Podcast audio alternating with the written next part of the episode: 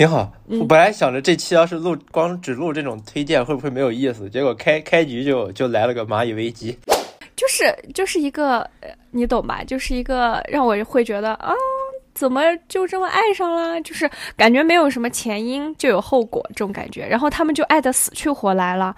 国外美高嘛，美高就会嘲笑一些 like virgin，你懂吧？懂，我的英语水平还是可以。你要这样就可以随便提出一个理论，那我也可以说啊，那我说外星人飞船把那个飞机吸走了。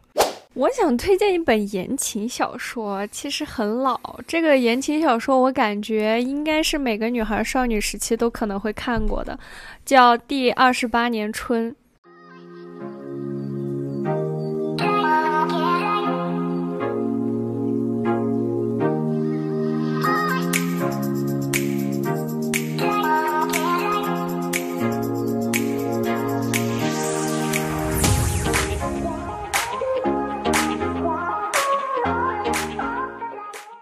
Hello，大家好，欢迎大家收听今天的真心话，我是主播瑶瑶，我是阿珍。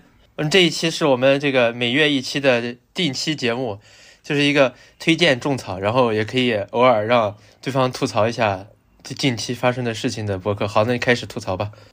我真的醉了，我今天宿舍里出现了蚂蚁危机，我今天快吓死了，我快我我想死，我现在真的想是蚂蚁把你驮起来了吗？不是，那倒没有这么夸张。我今天早上下床，不是说要给你录播客吗？早上九点的时候，我下床，我一就是我看你没回我消息，我就想那就等到晚上再录。我结果我一转脸一低头，发现我爬了一桌的小蚂蚁，你知道吗？就是这种。小小的那种小小的蚂蚁爬了一桌子，我当时啊的一声就叫出来了，你知道吧？然后我再一低头，发现一地都是蚂蚁，可能是要变天了吧？不是，不是，是因为啥？是因为我们宿舍在我们栋我们楼的这个公共澡堂的楼上，就正对着公共澡堂，所以我们宿舍特别吵，所以你知道就是。就我们前面总是发现那种小虫子，我们也没想那么多，可能就想的有点潮，就也无所谓。结果今天早上起来，我的桌子上全是蚂蚁，我的我的地上也全是蚂蚁。然后我再一转脸，发现就是墙上是 只有你的桌子和地上都是蚂蚁吗？其他舍友的呢？不是，不是，是他们也有，他们也有。就大家的都是这样子的，你知道吧？然后一转脸，我发现我们宿舍那个墙上一墙的蚂蚁，你知道吗？然后呢？咱现在怎么处理的呢？你听我说完。然后完了之后，我我室友还在睡觉，我就把他叫下来，我说你先下来一下。然后我说你看咱们宿舍全是蚂蚁。结果我们两个人就我们就是放就是放，他说是不是从管道上爬上来？给你做一道蚂蚁上树吧。不是，就说是不是从管道里爬上来的？我说有可能是。然后我们就想看一下管道，然后管道前面放的是我们的行李箱，你知道吧？就在墙边上。然后我们把墙上的蚂蚁弄死，然后就开始移那个行李箱。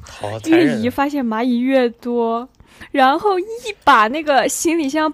这样打就是拿出来，就是那个管道上爬的全是蚂蚁，你知道吗？我当时都快疯了，我尖叫啊！我是这样，你知道吧？真的好吓人。然后我们就去想着找一下阿姨，找一下宿管，然后跟宿管说我们宿舍有蚂蚁，然后问一下宿管有没有杀虫剂。结果宿管跟我们说没有杀虫剂，让我们拿开水把它烫死。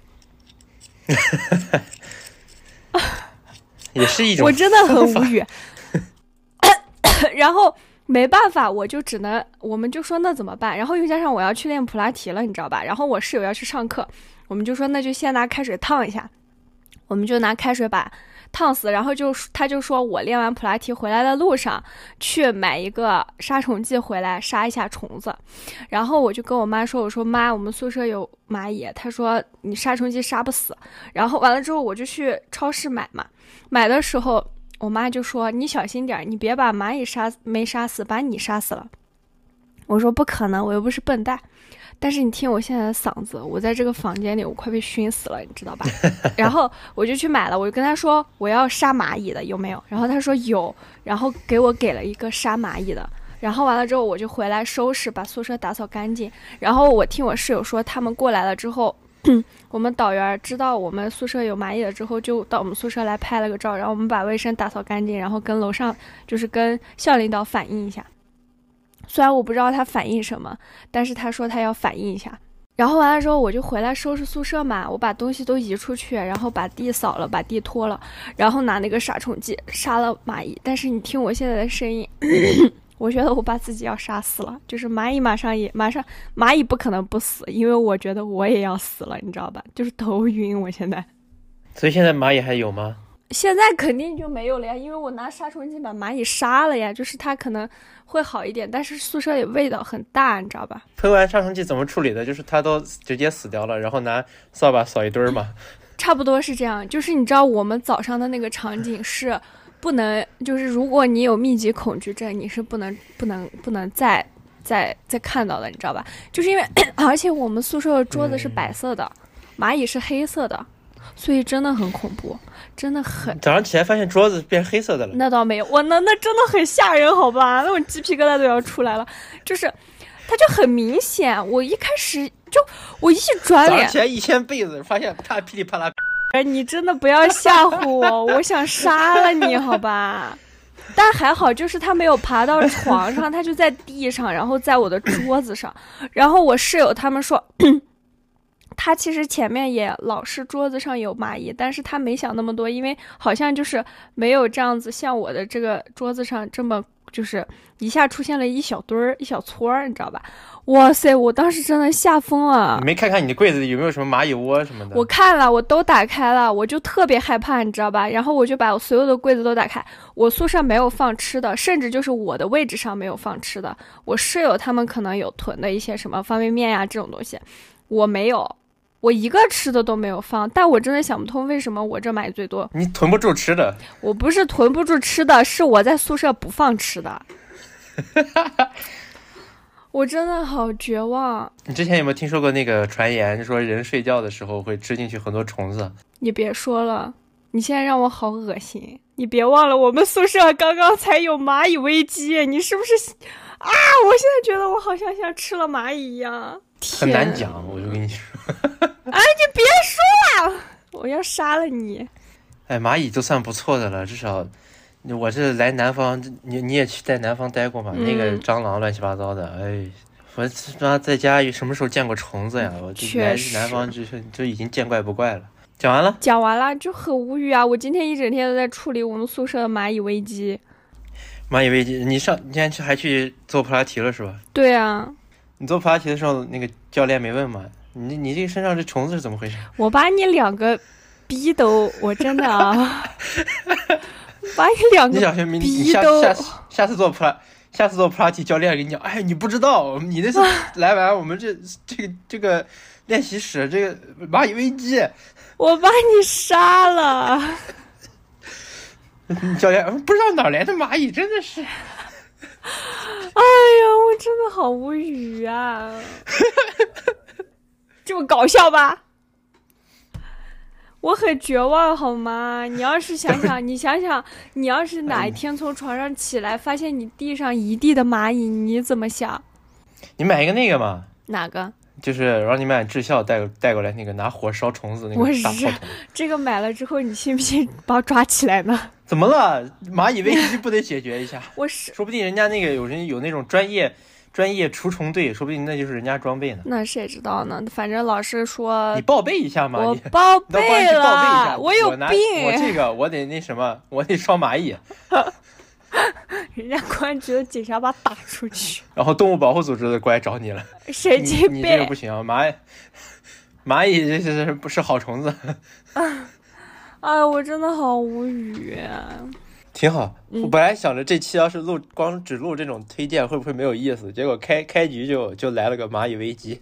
啊，真的很危机，好吧，我真的很烦。哎，你看，你说，你话筒上蚂蚁。你是不是想让我杀了你啊？你好好说，你是不是想让我杀了你？蚂蚁危机讲完了，那就开始我们今天这个播客这期播客真实的内容，就是推荐一些看过的好剧、好电影、好书之类的东西。嗯，第一个部分，你最近有看什么好剧吗？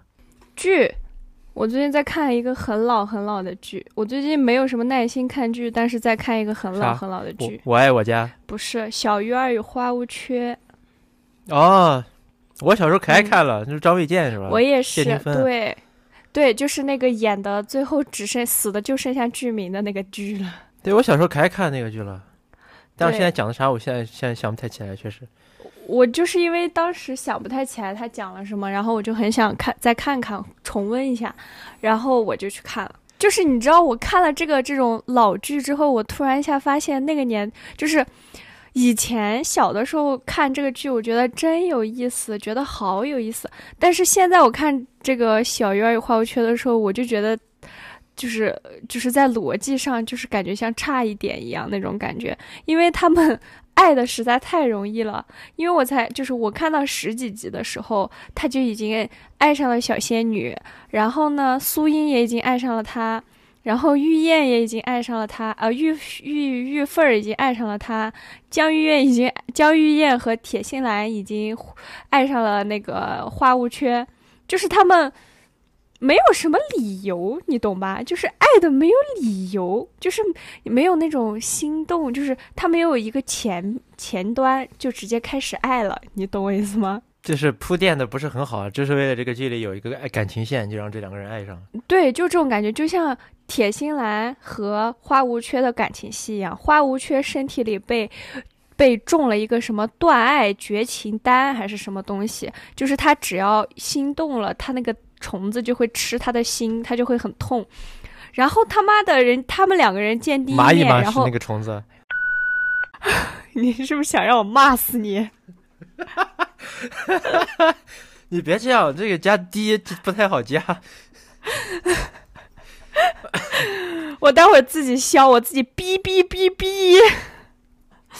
然后完了之后，他们见面第一面。他们第一面就是武林大会比武，他们俩互相比武，然后抱在一起转了一个圈圈，然后花无缺就心动了，他就爱他爱的痛起来了，你懂吗？我当时就会就是之前看，谁说不可能的？一见钟情不行吗？一见钟情不行吗？不是，反正这就叫，就是就是一个，你懂吧？就是一个让我会觉得啊。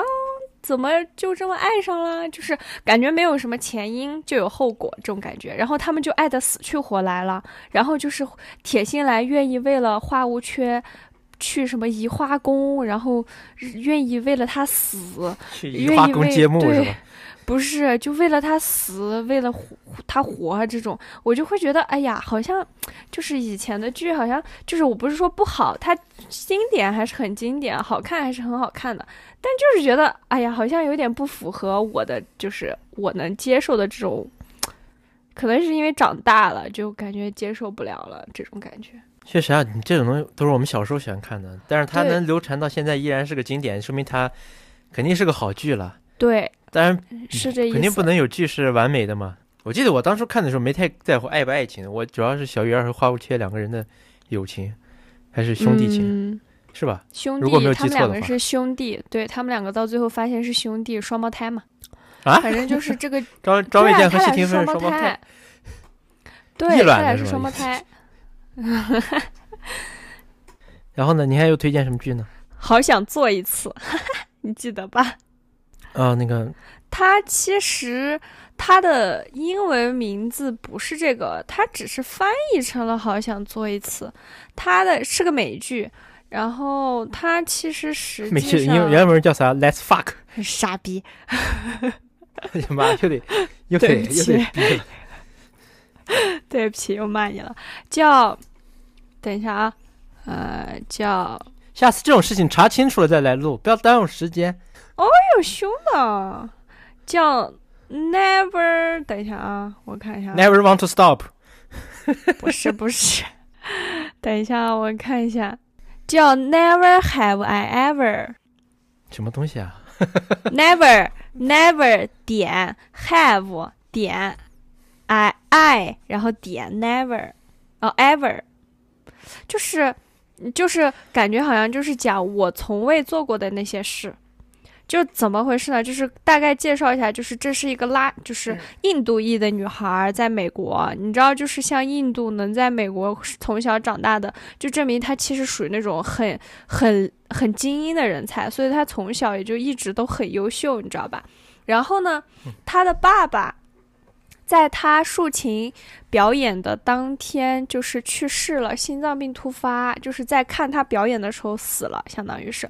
然后呢，他们他妈妈是因为从之前在印度生活，所以说他妈妈就属于那种比较，呃，比较保守的类型，就是说你不能跟男生交往，你不能怎么样，就是因为她已经活成了别人心目中的那种很优秀的女孩，但是就是你知道国外美高嘛，美高就会。嘲笑一些 like virgin，你懂吧？懂，我的英语水平还是可以。对，就是会嘲笑一下 virgin，就是觉得他们啊没有这种嗯 sexy love 这种就不是很那啥，就嘲笑他，因为他们就是那种专门学习的好学生嘛。然后他当时他的想法就是在他爸去世了之后，他有整整三个月就是心理作用导致他站不起来。你懂吗？就是坐了三个月的轮椅，经常听说这种因为心理问题导致的残疾。然后完了之后，他后面就是突然有一天，他就可以站起来了。站起来了之后，他就到学校，他就是新学期开始，他就给自己呃一个呃目标，就是我今年或者说我一定要和呃学校里长得最帅的男生 sex。就这种，你知道吧？然后他的愿望就是不管怎么样，就意思就是要破处，类似这种，你知道吗？然后这个剧名叫《好想做一次》，但实际上你知道，它是一个那种，其实就是讲青春，嗯，除了爱情以外的伤痛的那样的一个剧，就是讲他其实一直是在靠这种方式去屏蔽自己的父亲已经去世的这个伤痛，你懂吧？然后在这中间发生一系列跟友情有关的、跟亲情有关的事情，其实跟爱情有关的有没有也是有的。就是到第二季的时候，到第一季的结尾，他终于和全全校长最帅的男生接吻了，同时他还接吻了他的好朋友。就是他表面上就告诉人们，只要就表面上告诉表达的是 sex 那个好想做一次，但其实是就是青就是讲的是青春里去做一些。别人本来不让自己做的事，对，就是突破束缚，或者说突破一个固化，对。然后这里面还有他的一个朋友，他的一个女生朋友，就是勇敢出柜。然后有一个朋友是喜欢戏剧的一个日本人，呃呃，反正哎，反正这个剧我说实话真的挺好看的，尤其是第一季，第一季看的我我我我记得我跟你说笑死我了都快。嗯，听起来这个剧还是非常有值得一看的元素，对我觉得还不错，还非常的。巧妙，我就觉得非常巧妙。你这种每次这种他想表达的事情，就是远比作为一个名字来说表达事情多，我就觉得非常巧妙。对，然后就像就像，嗯，我其实看过亢奋，但是我其实不是很喜欢看亢奋。我不喜欢看亢奋的原因是我觉得太抓马了，你懂吗？就是抓马了让我觉得，嗯。就是我看的是无删减版嘛，所以就是说这种东西就会让我看到后面觉得有点恶心，你知道吧？就是啊，闺蜜和闺蜜的男朋友睡了这种事情，在我的人生中还没有发生过，所以我觉得这个事情这辈子都不会发生在我的人生中，我就觉得太抓马了。然后又是吸毒干这干那，我觉得就是像亢奋，我也是只看了一半，我没有看完。然后我看这个好想做一次的时候，我就会觉得嗯很有趣，因为它不只讲了所谓爱情方面嘛，就是它更贴合我认为的现实生活中的高中生。就跟那段时间，我就是我们小时候那段时间中国的青春校园剧，女主必须要怀孕。啊，对对对，所以嗯，这个剧我真的还是挺推荐大家去看一下的。然后嗯，可能是因为是印度裔，然后就是。他更多的呃，而且就是男主角很帅，嗯，确实很帅哈。就你知道很搞笑，很搞笑的事情是啥？就是他，他第一次想着要去跟这个男生搭话，跟他说要跟他做爱，就直接走到他面前跟他说：“嘿，我想跟你做爱，可以吗？”然后这个男生说：“可以，你来我家车库。” 然后他就去了，去了之后那个男的刚把衣服脱了，他就害怕的跑掉了，你知道吗？我当时快笑死了。就很有意思，这个剧就是各个方面，我觉得都值得一看的那种。然后我这个月还看了一部纪录片儿，嗯也是 Netflix 出的，跟我的专业也有关系，就是就是 马航 MH 三七零的几个纪录片儿。就是先给大家说一下这个结论啊，就是这个马航 M MH 三七零到现在为止也是没有一个断论说它到底是怎么出现这个事故的。所以这部纪录片儿主要就是就是把这个过程带你又梳理了一遍。我之前嗯看过另一个纪录片儿，空中浩劫拍的这个 MH 三七零的这个事故，他最终结得出的结论嗯是机长是个精神病。然后呢？那为什么找不到残骸呢？问题就在这儿啊，就是没有解决的问题啊，要是知道就就找到了呀。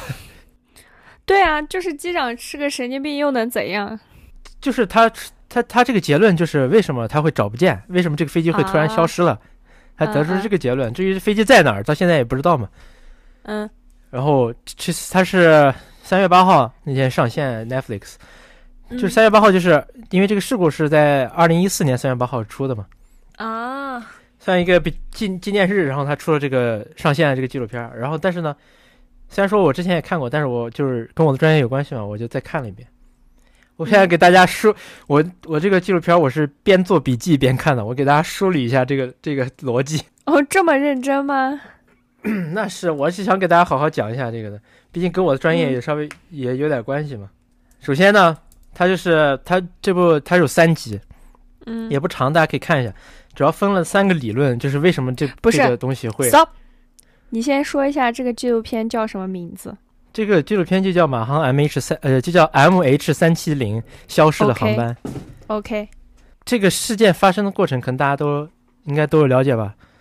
就是他嗯离开这个马来西亚空域到胡志明市这个空域这一段期间，然后就消失了突。然他从屏幕上消失了，之后到现在也没找到那个飞机到底在哪儿，怎么出的事故也不知道。所以这个纪录片主要是讲了三个理论，就是各种专家或者 航空爱好者去嗯，通过自己的手段搜搜索到了一些证据啊，然后得出自己的结论，说他觉得为什么这个 M M A M H 三七零是怎么消失的。第一个理论我觉得是可以接受的，虽然说都没有都没有证实这个理论是不是是真的假的。到后面两个理论，我觉得有点扯。对美国人那种阴谋论的感觉了。第一个理论就是机长把那个让副驾出去，然后他把那个驾驶舱门一锁，嗯最后他把飞机上所有应答机啊、设备、电子设备都关掉了，因为这样那个飞机才会突然一瞬间什么都联系不上它了。因为在于对于我学这个跟飞机有关的专业，它有很多方法可以跟外界联系到。因为首先，如果一个航空器出事故了，调查调查的人会先去调查各种可能性，比如说设备出故障呀，或者说是爆炸起火之类的。但是马航 H M M H 三七零消失的方式就是它突然消失了，然后也没有任何的嗯联络。一般如果出事故最后坠毁，他可能机长可能挂个代码，就是 Mayday Mayday Mayday，你知道吧？他在应答机上可以挂个拐拐洞洞，就是七七零零的代码，这样大家都知道这个飞机出事儿了。但但是马航 A M H 三七零比较奇怪的事情就是它没有任何的预兆，就突然消失了，所以这是到现在为止还没有解决这个问题比较奇怪的一点嘛。然后第一个理论，机长劫机，因为只有这样才可以手动，就是机上的人手动把所有东西都关掉了，才会出现这种嗯突然就没有，突然就联系不上他的这种方式，对，消失。对你这个说的非常好，就是有一个人说飞机。这个整个过程，嗯飞机起会起飞，会坠毁，但从来不会从地球表面上突然消失。嗯就非常奇怪嘛。但是呢，通过调查又发现，嗯这个机长平时没有任何的奇怪的举动，甚至还是个非常好的人，所以这一点就被排除了。嗯嗯，这可不一定。我看着也正常要死。对啊，所以这种理论就是属于那种可能你无法判断它没有问题，但你也好像也你也不能说它有问题吧，对吧？之后两个理论我一起说吧，都属于那种感觉美国人有点阴谋论的感觉了。毕竟这片儿，毕竟这纪录片儿还是美国人拍的嘛。就第二个理论就是俄罗斯间谍嗯嗯，把那个飞机劫持了。唉，因为它有一个是什么电子舱、电子设备、飞机的电子设备舱的舱门儿是在头等舱和嗯驾驶舱之间的地板上的。你就说，只要没有人看到，你说是一个懂如果懂这方面的事情的人，如果只要没有人看到，你就可以随便打开进去。他是这么个理论，说，然后查了一下，说当时飞机上有三个俄罗斯人，然后肯定就是他进去，然后把所有东西都关掉，然后还还可以控制这架飞机飞到那个印度洋上空，然后让它直直直直到煤油掉下去。说为什么俄罗斯人要劫持这架飞机呢？是因为当时。一四年二月多二月份，那个什么就是俄罗斯不是跟克里米亚那块儿有点有点有点事情吗？就说为了分散社会的注意力，所以我去劫持一架飞机，我觉得太扯了。你要这样就可以随便提出一个理论，那我也可以说啊，那我说外星人飞船把那个飞机吸走了。你要这样说的话，那我也可以随便说了。嗯然后第三个理论就是说，中国中国想要获取美国的那些比较高端的科技，说那架飞机上有有一个有一有一有有一批货物是电子设备没有经过登记，肯定就是中国的那个中国人要获取这辆这些些设备，然后美国就知道了，用那个什么，美国有两架 E 三预警机干扰那个。马航 MH 三七零的设备让它从屏幕上消失，然后在它快要到达中国之后，觉得不行，还是不能让它到，就把它击击毁了。我觉得太扯了呀！扯得要命。如果是真的击毁了的话，人家也可以看见残骸啊。对啊问题是连残骸都找不到。你都一个飞机快到中国了，被追击毁，觉得我这这太，我们会不知道吗？太扯了！而且为什么中国人要获取美国的设备？为什么要找一架马航的飞机？上面还都是中国人，这个说不通。我就觉得，所以我推荐大家可以去看一下，除了这个纪录片，也可以去看一下《空中浩劫》。它是一个出了二十多季的纪录片，在我们这个民航业界也是非常有名的嘛。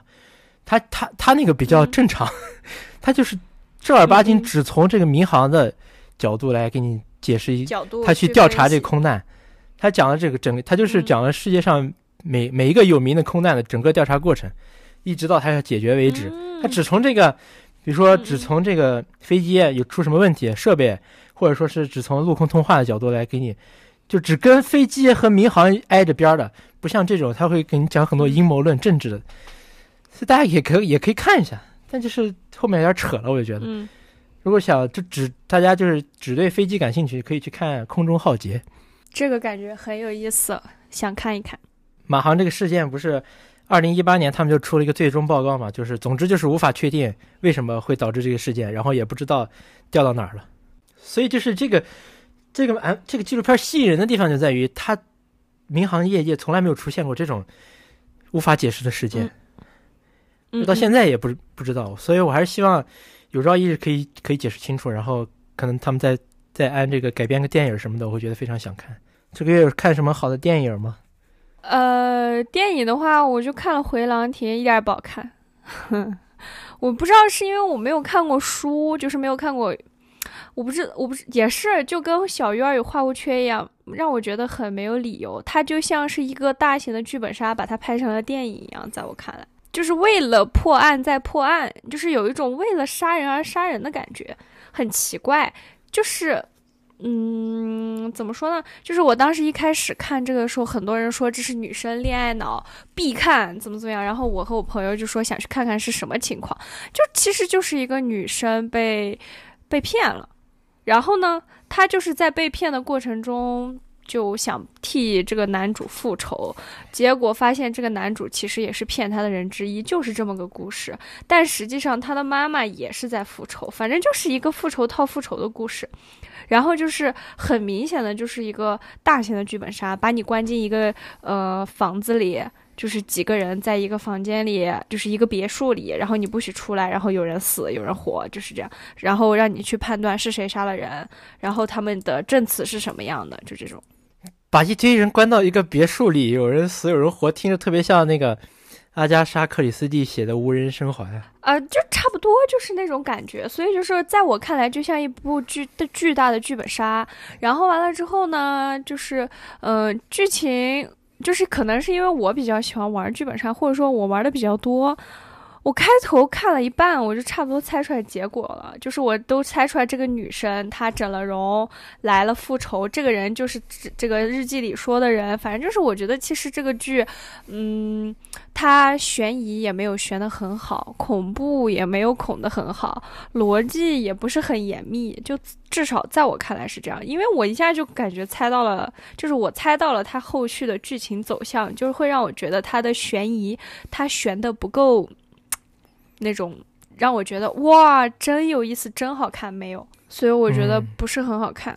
但它是通过一个东野圭吾的小说改编的，是吧？可以先去看。所以我就在想，可能也是因为我没有看过这本书，所以我才会觉得这个剧不好看，呃，这个电影不好看，或者说它电影。其实我是觉得啊，像电影电视剧很难会把一本小说改编的很完美。你说到这个，我也看了一部根据小说改编的电影，就昨天刚看完。昨因为昨天上映，我就去看了，叫《生无可恋的奥托》啊？什么？没看过这个哎，不知道。汤姆汉克斯演的。就是我前，他根据一个瑞典小说改编的那个瑞典小说叫《一个叫欧维的男人决定去死》。哦，我好像哎，你上次不是给我推荐？我前段时间刚看完这本书。你不是给我推荐吗？对啊，我上次之前的播客也提到过。我上我前段时间也刚看完这本书嘛，觉得非常好看。很长时间以前他已经拍过一部电影了，是瑞典就自己拍的，就叫《一个叫欧维的男人决定去死》。然后好莱坞这次把它翻拍了，叫《生无可恋的奥托》，改了个名字，汤姆汉克斯演的。首先吸这部电影主要吸引我的第一个就是因为我看过他的原著小说嘛，所以我还想看看电影。其次就是他的主演是汤姆汉克斯，嗯，在我眼里汤姆汉克斯就是品质的保障，嗯嗯嗯。看完确实觉得拍的非常好。他讲的是个什么呢？我给大家，我有一个影评，我给大家说一下。你怎么回事？你说。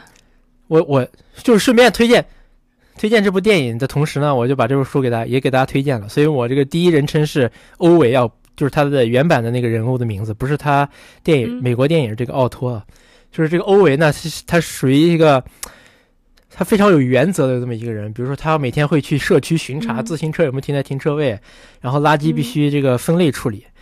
也是因为跟他一些童年的经历有关系，他这个人就是只对这个汽车机械感兴趣。这个电影主要讲的就是他老婆去世了之后发生的事儿。因为我觉得看完这部电影和小说之后。我的感觉就是，他老婆是唯一一个让他觉得生活有意义的人。嗯，他跟他老婆属于那种一见钟情，你知道吧？在火车站遇见的。他也电影里也说了，我的世界本是黑白的，是他带来的色彩。所以就是说，他这辈子可能就是因为有了身边这个人的存在，才活下去的，才生活下去的。然后就是因为他他老婆去世了嘛，所以他也想，他老婆是因病去世，但是他就想追随他老婆而去嘛，就想了各种想自杀。但是呢，由于各种种原因，每次自杀都不成功。然后他就渐渐的在这段自想自杀又没成功的这段期间，被这被他所生活的这个社区里的一些邻居和人所治愈了。嗯，这个感觉好像我在哪里看过。主主要治愈他的是一户那个新搬来的邻居，嗯，还是一个就是外国人，嗯，来搬过来的，嗯，就是那个女主人特别的。跟他差不多，比较比跟他有点像，有比较强势，就有时候你会遇见那种情况，就是如果你很强势，对方对方那个人立马弱，你会变本加厉的强势。那如果对方也很强势，可能你就弱了。所以那个新搬来的那家女主人，可能是欧维在这个社区里唯一一个会听他话的人。所以就在这段期间就被，我也不给大家剧透太多了。整个就在这段期间被整个社区所治愈了，然后跟整个社区的人一起对抗开发商。就是发生一个故事，发就是这电影就很好的解释了“远亲不如近邻”这句话。然后我觉得整个故事非常好的就是，包括小说和电影啊，它讲了很多这个元素，友情，就比如就是两个老男人之间的友情，还有爱情，就是他和他欧维和他妻子嘛，还有邻里之间的感情，每一个都非常的让人感动。然后还有值得一提的就是，被这部户新搬来的。外外国人所治愈，还非常重要的原因也是因为这家的两个小女孩，所以我就觉得一直这个世界上最能治愈人的就是就是小孩。小孩，对，就像我前段有我刚工作那段时间不开心，那时候我奶奶带着我弟弟正好来玩嘛，我就说我要不要在宿舍养盆花，然后陶冶一下情操，显得我好像过得很好的样子。嗯，然后弟弟就说：“那为什么要这样呢？喝点冰镇可乐不就好了吗？”哦，我就觉得。虽然说只是一个小孩儿这种童言无忌说的话，就感觉特别有哲理，你知道吗？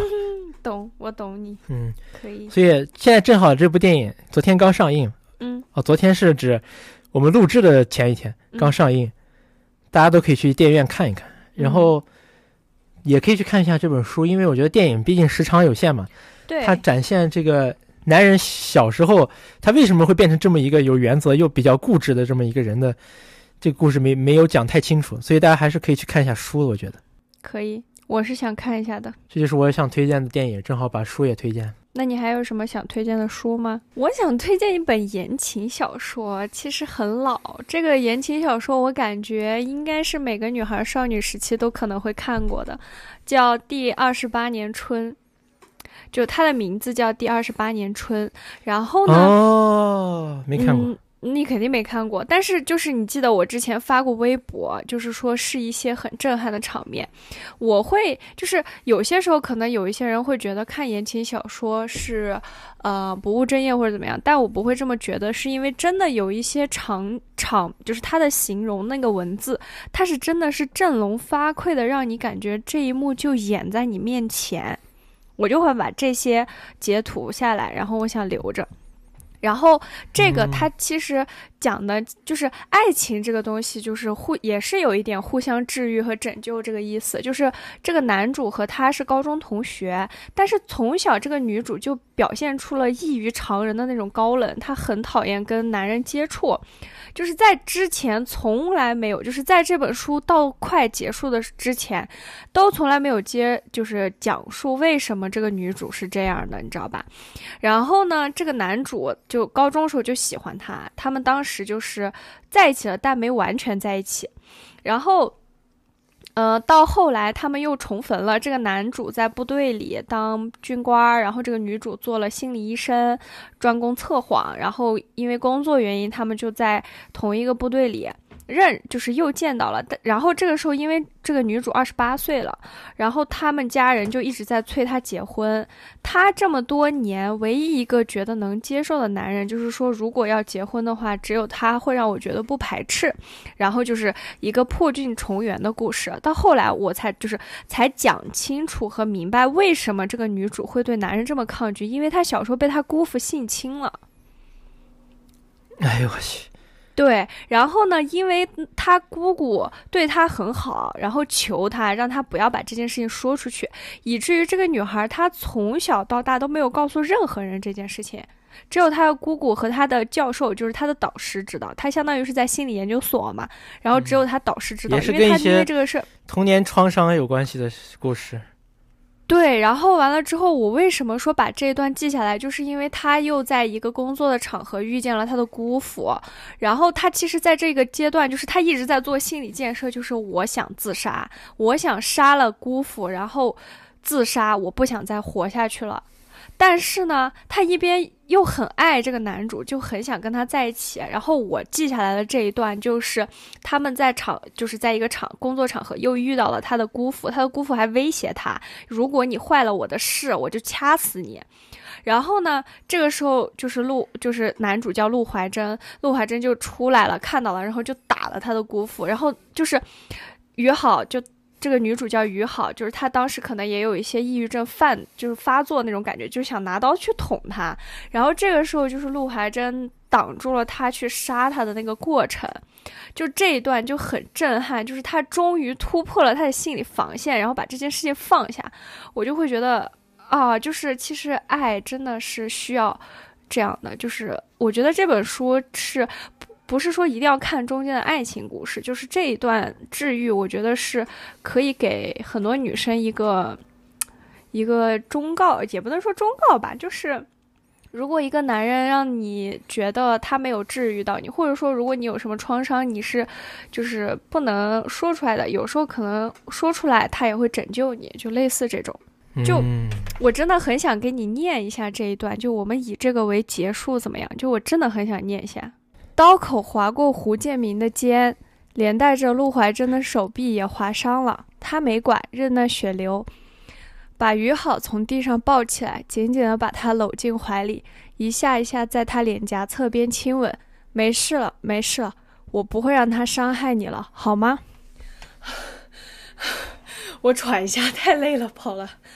然后于好终于放声大哭，是从没有过的放声痛哭。他的头一下一下砸在陆怀真的肩上，一声比一声悲怆，一下比一下惨烈。那声音连加冕听了都仿佛是一针一针戳在他心上。我想杀了他，我要杀了他。他是个畜生，是个畜生，他就是个畜生。我想杀了他之后再自杀的。可是我想跟你有未来啊。我想跟你有未来，加冕很久很久之后，他都能想起来那个渗着寒意的下午。他失魂地坐在地上，看着他对面的兄弟拳头紧握，抱着怀里的姑娘，心疼得快要死掉了。他有些绝望地闭了闭眼，咬着腮帮说：“不管你曾经经历过什么，于好，我只要你明白吗？不要再有自杀的念头了，好不好？”加冕这才终于明白，一个两个都爱惨了，也疼惨了，是他错了。那我们今天的节目就到这里了。